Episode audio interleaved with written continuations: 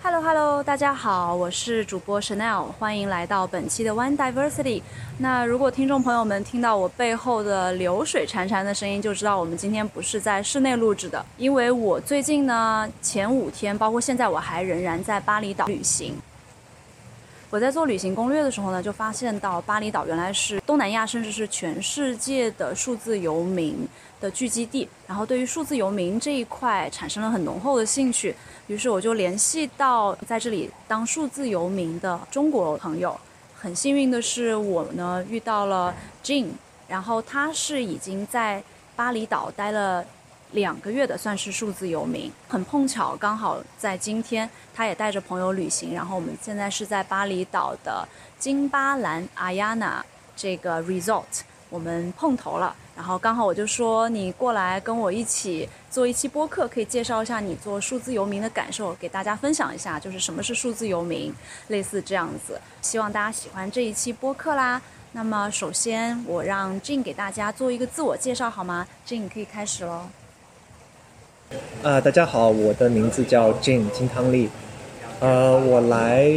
巴厘岛已经两个月了，然后这两个月的话很开心。我本人呢是从事数字营销的，那么我是长居在墨尔本，那么因为澳大利亚在过去两三年也有一个很长时间的呃 lockdown，所以我这次呢就是想借着澳大利亚的国门打开，然后想去尝试一下数字游民这种生活方式。OK，我可以再问一下，就是你可以就是来这边，呃，从澳洲来到巴厘岛是什么签证吗？呃，我从澳大澳大利亚出发来巴厘岛的话是不需要任何办理任何签证的，因为我们下来就是落地签。那么实际上呢，就只要你持中国护照来到巴厘岛的话，都会是落地签。然后呢，这个落地签会持续三十天，然后你可以续签一次，是再加三十天。也就是说，你大概能在这里待最长六十天，等于是旅行签证来的。对对对，你可以来这边，是不是主要还是因为你们那个公司它的制度比较好，就允许那种 remote work？对对对，我觉得能做数字游民最重要的前提就是那个一，是你必须可以远程的为自己或者是为公司来去工作。那么我的公司也比较开明，它允许我去做这种远程的工作。就是我们都知道这个巴厘岛是澳洲的后花园嘛，你是不是因为周围有很多朋友或者同事，他们就是经常会来巴厘岛，所以就是你大概知道了这个数字游民的这个职业，所以就是当时想到可以过来。呃，我来巴厘岛实际上非常的偶然，因为我之前一直想去泰国清迈的，我去很多地方都没有考虑过巴厘岛，但是呃我在查这些行程的时候，我发现澳大利亚去巴厘岛它是直飞，而且很近。所以因为近，所以我来到了巴厘岛。OK，就算是偶然，之前完全就没有在规划里面，是吗？对对对，所以可能就是我确定了这个地方之后呢，我才，呃，我才开始做就是巴厘岛的一些相关的攻略啊之类的。嗯，就你说你来这边大概五十多天了，可以给大家分享一下，就是你日常的工作安排，跟你平时就是怎么穿插在你在这边的生活活动里面吗？实际上的话，巴厘岛的话，呃，我自己的工作，呃，因为其实大概占我百分之二十五到百分之三十的时间，也就是我还是一个朝九晚五的工作状态。那么每天大概，呃，十点上班，然后六点下班，然后有时候呢可能需要加班这样，然后其余的时间呢，我就会和朋友出去玩。吃一些，就去一些这边有趣的餐厅。那么周末的话，我们一般会选一个特殊的地方去玩，比如说一个小岛或者一些，呃，有趣的景点。那所以你还是属于那种早上九点在电脑前面打卡，类似这种嘛？所以公司是需要你。呃，它没有一个特定的打卡，就是说它没有一个特定的这种打卡的这种，呃，这种机制。但实际上的话，就说你还是去要正常的坐班的。坐班到五点结束。对对对。就是呃，老板会比较放心你们这种远程工作的这个自觉性吗？其实我从我的观察来看的话，就是说在中国国内这种企业呢，它实际上它对这种远程工作它的戒备心很很大，因为它总是怕你去呃摸鱼去摸鱼。对。但是实际上，就说一个公司它只要有非常好的制度，以及这种呃以这种规划。那么他是完全不介意这种方式的，就比如说，Twitter 允许他的一些员工永久性的远程为他工作，Google 也有。那么 Airbnb 的话，它本来就是这种带有旅行基因的这种公司呢，它是允许它的所有员工都是啊、可以远程工作。那么这个背后的逻辑是，如果你不去就是允许这种数字游民这种远程工作的这种方式，那么你会失去很多优秀的人才，你的竞争力就整体上就削减了。这个远程变得越来越接受度高，是不是因为 COVID 之后 COVID 的关系才会变得越来越接受度高？COVID 相当于给做一个比喻吧，就相当于它本是已经燃烧的火苗，还有一些火苗，COVID 相相相当于是给这个火苗撒了一瓶酒精，就它猛的一下就燃烧起来了。那么之前的话，其实呃早在 COVID 之前我就知道这个 digital nomad 这个这个意思，当时也是半懂半不懂的。那么直到 COVID 的话，很多公司它被迫进行了这种呃远程工作的这种节奏。那么实际上呢，呃，COVID 它实际上是一个这种远程工作、这种数字游民方式的一个助推器。嗯你在这边遇到的这个数字游民的朋友当中，有多少啊、大概是跟你一样是为一个公司工作，然后那个公司是允许远程来这边的？嗯，我觉得可能有超过一半吧。对，超过一半。都是澳洲人吗？都是澳洲呃来的吗？说实话，就是我自己啊、呃在共享工作室、不同共享工作室遇到的人里面，澳洲人实际上算是少数，是全世界各地来的，就是、嗯欧美呃对欧美，然后欧洲、迪拜，现在亚洲还不是完全，特别像新加坡，我知道新加坡还不太能够像澳洲或者欧美一样那么多的远程工作。你的是因为工作量并没有那么多，还是说老板给你一个 project，然后你只要在那个时候完成就可以了呢？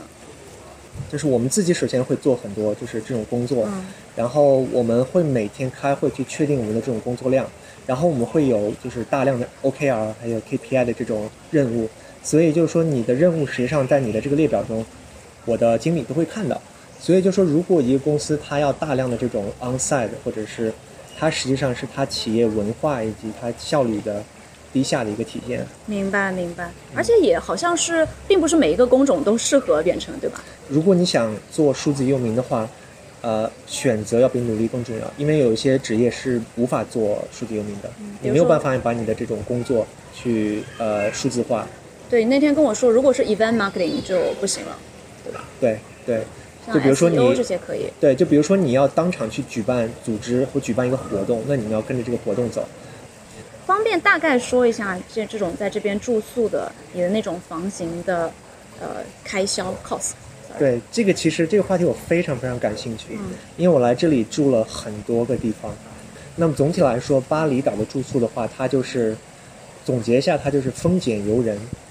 就是贵的和便宜的都可以，取决于你自己去怎么选择。当然了，我觉得只要做好足够的呃这种调研，你不管是贵的还是便宜的，你都可以住得非常舒服。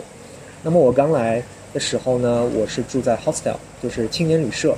我是在昌固地区呢住了两个 hostel，第一个叫做呃 R N R，然后那个地方的话是一个非常呃非常非常容就是容易去融入的一个、呃一个这么环境，你会很快遇到很多朋友，然后离我当时的共享工作室 Dojo 也很近，所以这是我选择那个 hostel 的呃的一个原因。那么它的价格的话，就是在十六刀澳币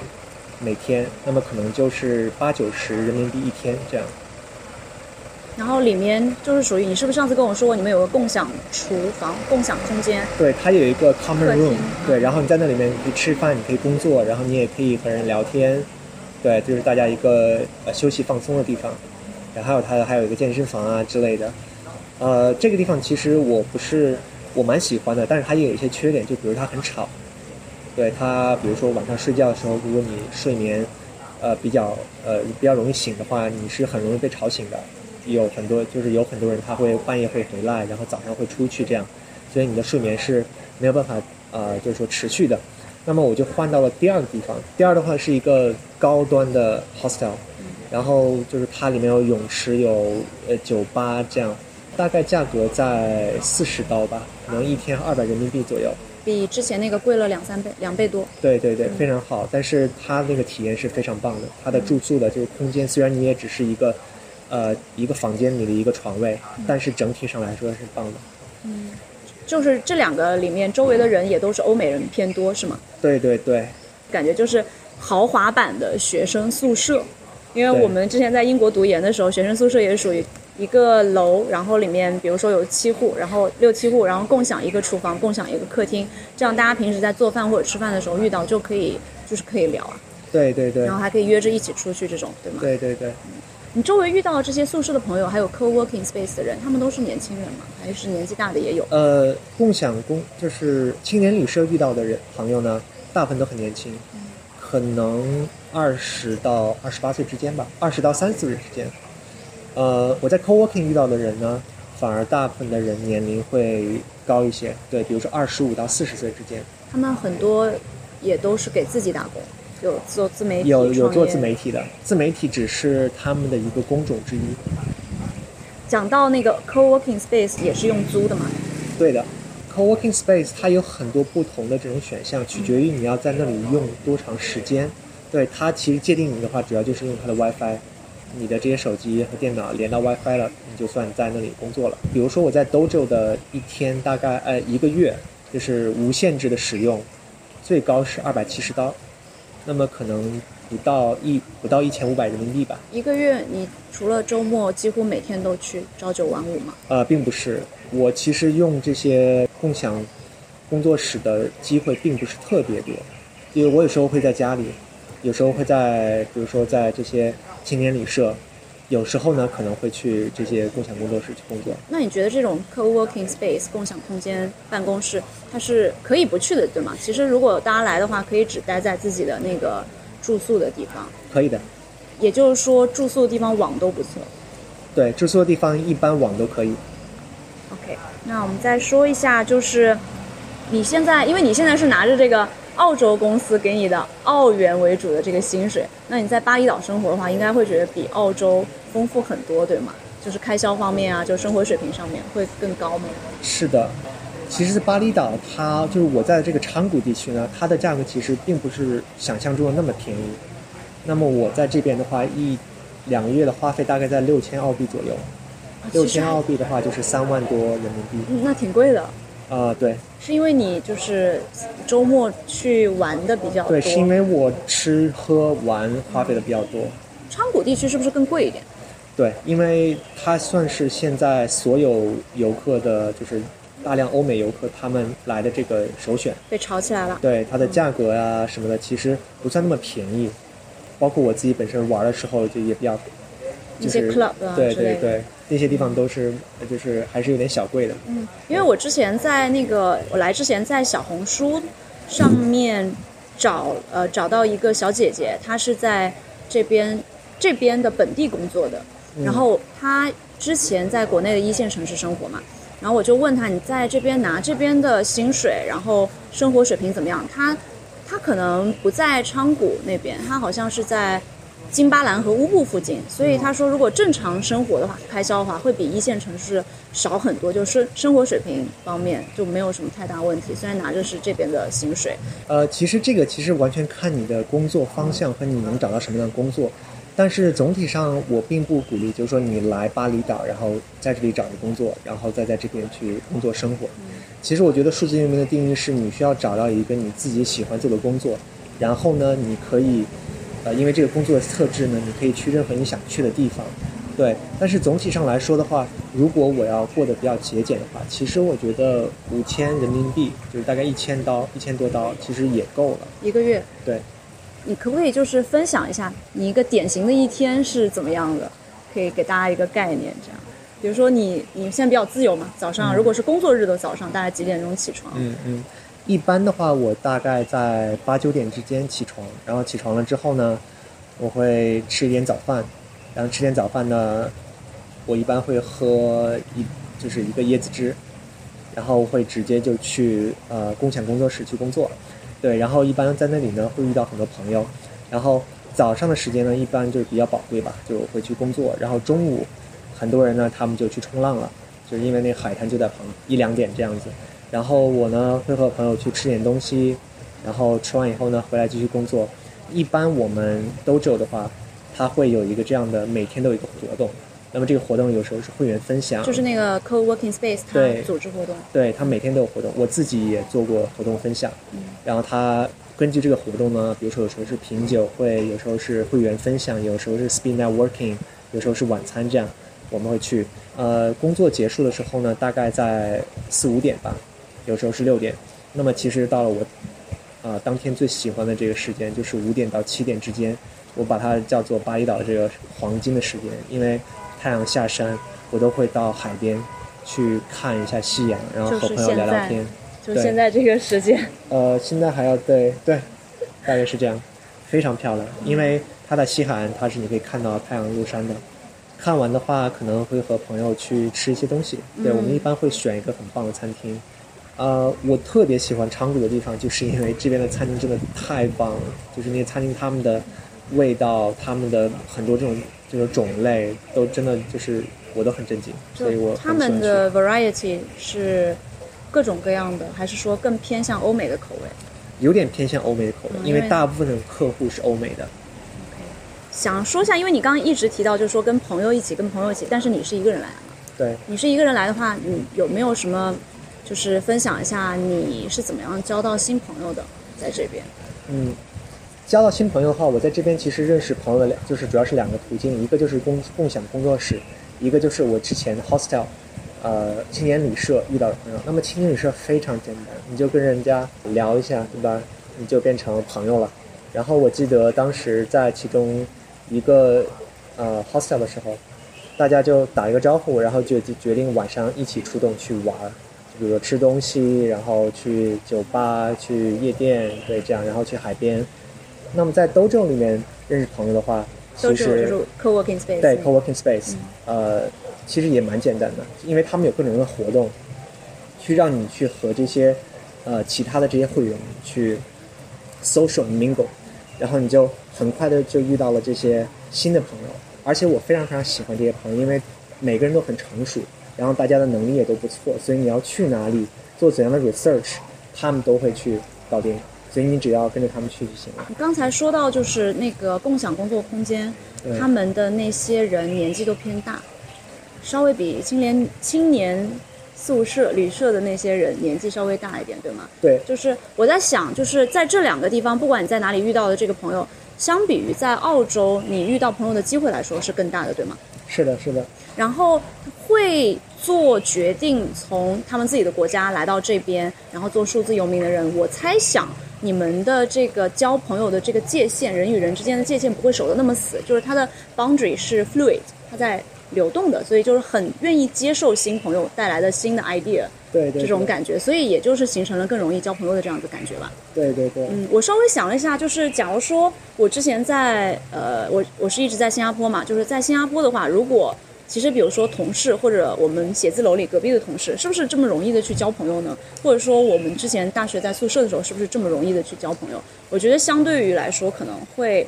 没有那么容易。感觉就是因为大家都是为了来海外、来巴厘岛这样的地方去体验生活，然后认识新朋友，所以自然那个戒心，所谓的戒心或者 boundary 就放开了，对吗？对，这种感觉很好呀。而且而且可能也是因为你的性格，就是愿意去尝试新的东西，然后见新的朋友会比较热情，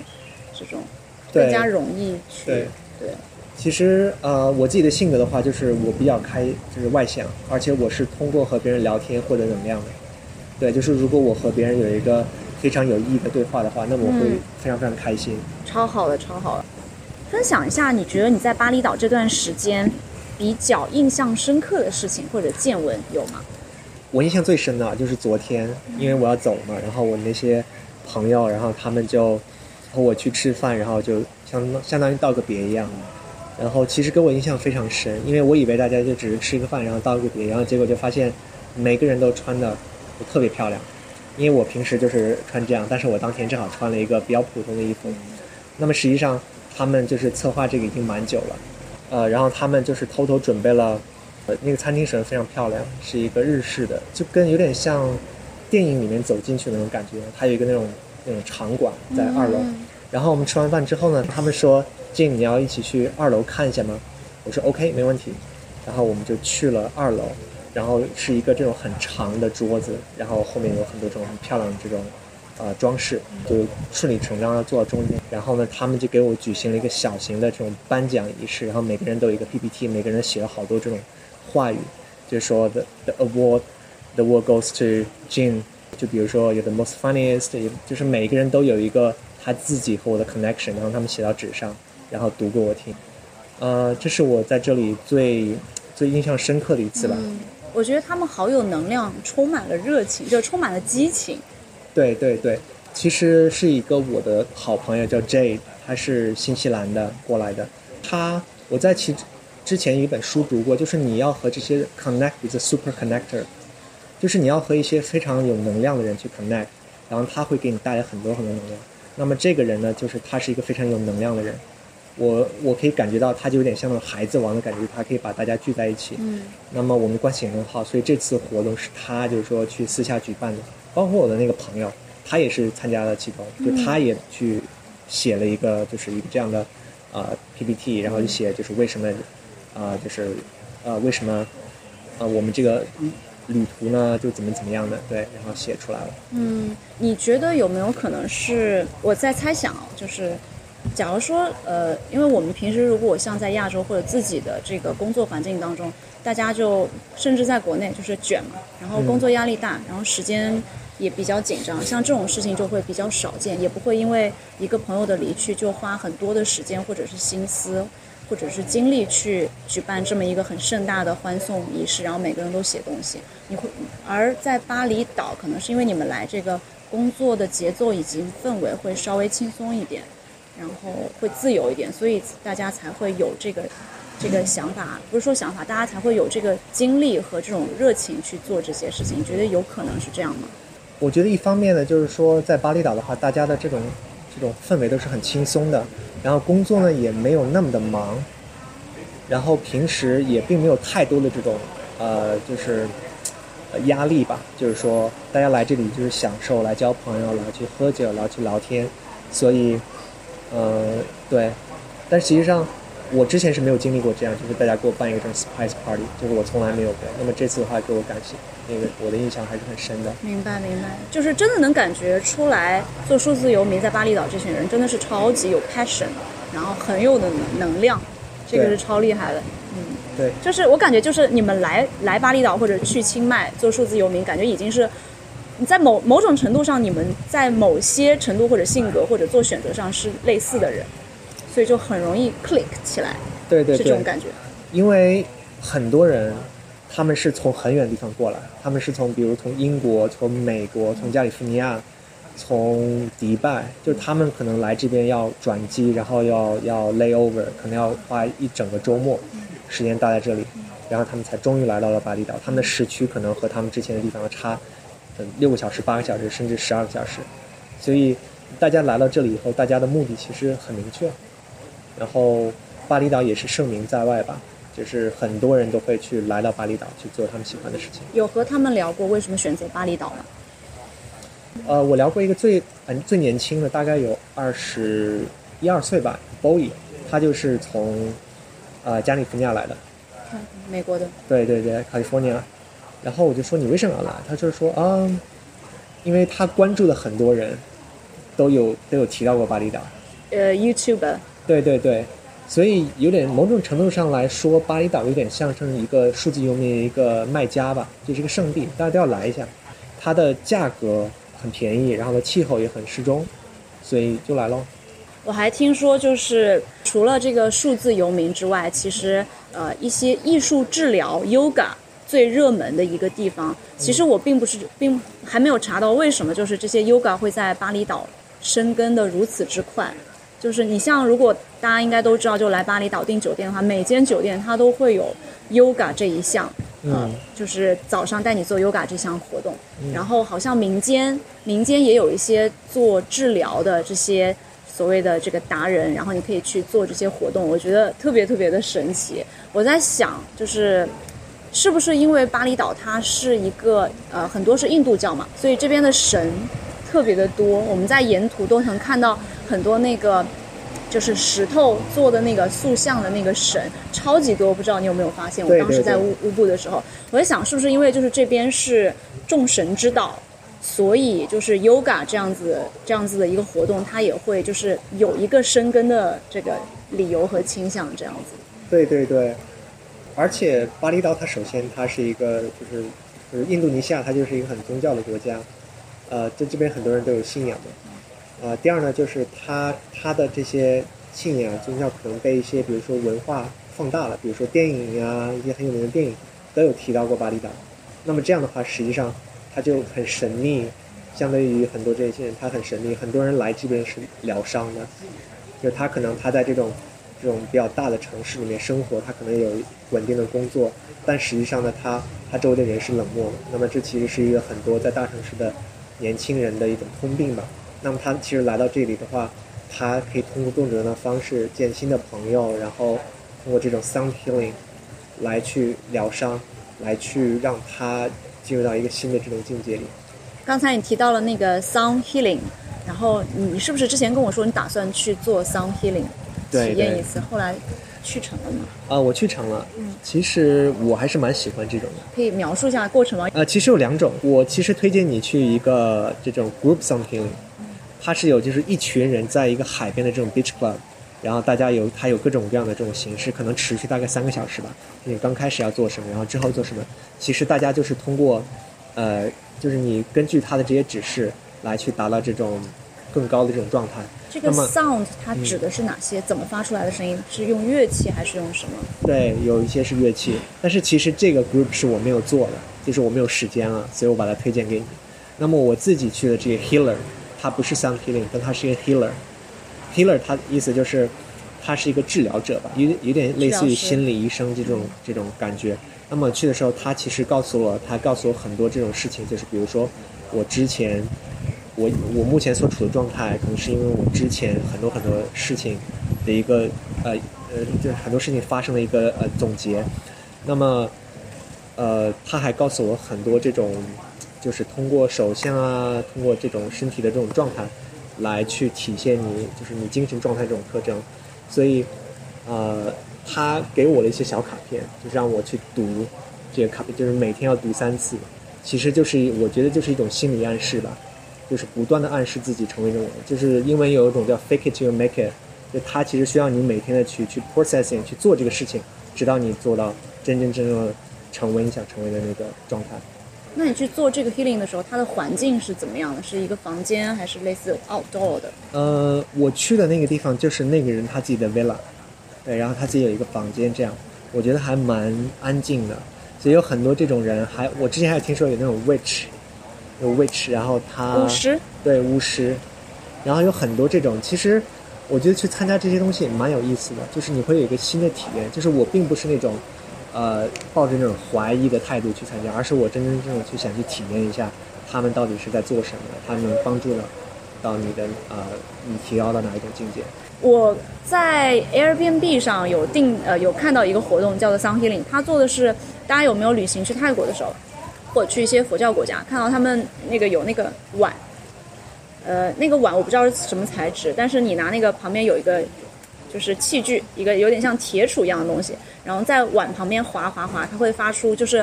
很很佛教，然后的那种很宽广的那种韵律的声音，很治愈，很治愈的。然后一个是那样子，另一种 sound healing 有点偏向于音乐治疗。我也是在就是小红书上看到一个博主，他是做这个的，所以好像他们会，呃，我我不知道你有没有听说过，他也是华人圈，然后他也交了很多欧美的朋友，然后他们经常会聚在一起唱歌，那个唱歌的感觉有点像是那种唱诗般的感觉，但是他肯定唱的不是圣经的，呃，基督教的歌，他就是可以唱一些中文歌曲或者一些。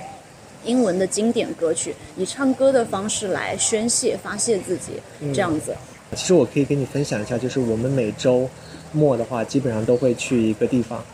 大家去可能一两天这样，这种比较长期的这种啊这种旅途，然后会和我们自己的朋友在一起。对对对，啊有一次的话，就是我们因为在昌谷要去乌鲁瓦图，就是我们现在这个地方，还要再往南，其实蛮长的，大概要一个多小时的旅途。那么我们去的时候，我们就直接就选了当地的一个非常好的、非常棒的一个，嗯，沙滩叫 Sunset Beach。那边那个 Sunset Beach 它是在悬崖底下，也就是说你去的时候，你必须要坐缆车然后它有一个这种相当于售票亭，然后你买了票之后，你要坐缆车下去，然后坐缆车它把你放到那个沙滩上，然后那个沙滩它的水就非常纯净，然后它的它的海滩也非常漂亮，我们就在那里面大概待了有大半天，然后遇到了很多很有意思的事情，就比如说你可以做那种潜泳，对吧？从那个地方一直飘，然后会看看到很多鱼啊之类的，然后晚上夕阳西下的时候，你看那个夕阳还有篝火，对，然后大家夕阳的时候。大家所有人都把衣服脱掉，然后全部都冲到那个海里，就非常非常棒。然后晚上的时候，我们认识了一些朋友，然后他们是在一个非常漂亮的一个呃乌鲁瓦图的一个 villa 上，有一个非常高的地方。然后我们就直接，他们就邀请我们去那边玩嘛，然后我们就在那里玩，玩了一整晚上，然后就在那里睡着了。就他们有一个这种 common room 最高的，然后就在那个地方睡着了。然后睡着了之后，第二天我们又去了很多别的地方。所以我觉得，这种这种旅途吧，就是和有一些和刚认识的朋友一起去玩，然后一起去尽情的释放自我，我觉得特别开心。而且你都不用去思考生活当中的琐事吧？对对。自由的灵魂。对，是的。嗯，超棒的这种感觉。你觉得你自己是自由的灵魂吗？对，我觉得自己还特别向往这种生活吧。就是我觉得这次旅途会让我更加清楚想做什么。就是我希望能。一直接下来的至少两三年嘛，去践行这种数字有名的生活方式。那么可能巴厘岛是我的一个试水。那么我觉得这个的话非常棒。我之后想去，比如说泰国的清迈、越南的胡志明，以及大阪，还有韩国的首尔。对，我的印象当中就是越南好像不是特特别适合一个女生单独去旅行，它不是不是特别的安全。所以我突然想到说，在你的现在的周围，有没有女性的数字游民？有，很多。他们是做什么的？或者他们安全吗？就是会不会担心安全的问题？呃，如果是在巴黎的话，巴黎其实对，如果是在巴黎的话，其实还是蛮安全的。嗯。那么我觉得，就是作为女性的话，可能你时刻的身处于和朋友的这种环境，就是和一群朋友，你时刻的身处于一群朋友之中的话，去一些地方，那么实际上是很。是很 OK 的，是很方便的。但是如果你比如说你要去一些地方，你独自去去旅游的话，那么其实是有，就是我觉得我并不是很建议。你会觉得女女性就是在交朋友方面，就是也是很开朗，类似这种。我觉得就是说女生她可能她的旅行这种轨迹的话，和男生都不太一样。对，我就觉得如果是女生的话，其实迅速找到一些可靠的朋友，对你非常非常呃有利。对，就是你可以通过在比如说青年旅馆，或者是提前认识朋友，就认识到和你一些有相同志向的朋友。那么即使是两个女生去结伴的话，都会很方便。男生女生一个群啊，这样就特别好。对对对，但是其实我发现很多呃，包括欧美的，或者是英国的这些呃地方，有很多这种独自来旅游的这些女性，她们很多，而且她们什么都不怕。有一个我之前听到国内一个心理学教授，他曾经这样说过，就是，呃，小朋友甚至是女生，特别是女生，什么样的女生她会更加有安全感，更加胆大，是她更有力量的时候，physically，physically，physically 更更加有力量的时候，比如说他们经常做健身，然后会做一些长期的这些运动，他有力量的时候，他心理上会感觉更加的有安全感，更加不会害怕。这种我觉得就是可能也是因为欧美女生她们运动比较多，然后像她们会去 suntan 啊，然后会有一些肌肉啊这方面，可能说她在心理上就会比较比亚洲女生更有安全感。我有一个很好奇的地方，因为类似像我们这种呃二十二十末然后三十初的女生，然后很多像我们这个年纪的女生都已经。会想要进入家庭或者有一段稳定的关系，那么对于因为男生会稍微有点不一样，我猜，因为男生会可能他会考虑进入家庭会稍微晚一。那你遇到的欧美的女生，她们没有这种急迫感是吗？所以她们可以在二十多岁甚至三十初的时候做这种所谓的引号流浪式的自由生活。你说了一个很好很好的问题，就是我认识的数字游民，就是我的好朋友。有很多都是一对一对来的，男女朋友或者是夫妻，或者是我甚至遇到一个罗马尼亚的，他们是带着孩子来的，他们的孩子很小，特别特别可爱，所以安全呀什么的都是没有问题的。真的很好哎，就是两个人可以有共同的向往的生活方式，然后一起来。对对。其实我来这边，我觉得，呃，数据游民其实对于就是我们就是中国人吧，其实是一个蛮陌生的一种方式。那么很多人可能才刚刚接触，或者说我自己在小红书上写的时候，很多人就是他首先他不知道数据游民是干什么的。那么其实你可以，它代表着你可以尝试一种新的这种生活方式，以更开放、更自由的这种态度去面对这个世界。如果听众朋友们喜欢 Jane 的分享，或是对数字游民感兴趣，欢迎去小红书找 Jane 聊天。他的小红书账号我们会放在 Show Notes 里面。One Diversity 同时在小红书、微博和 Instagram 上都有账号，欢迎点赞、关注、留言。我们会持续为大家带来有趣、新鲜的海外故事和多元观点。我们下周见吧。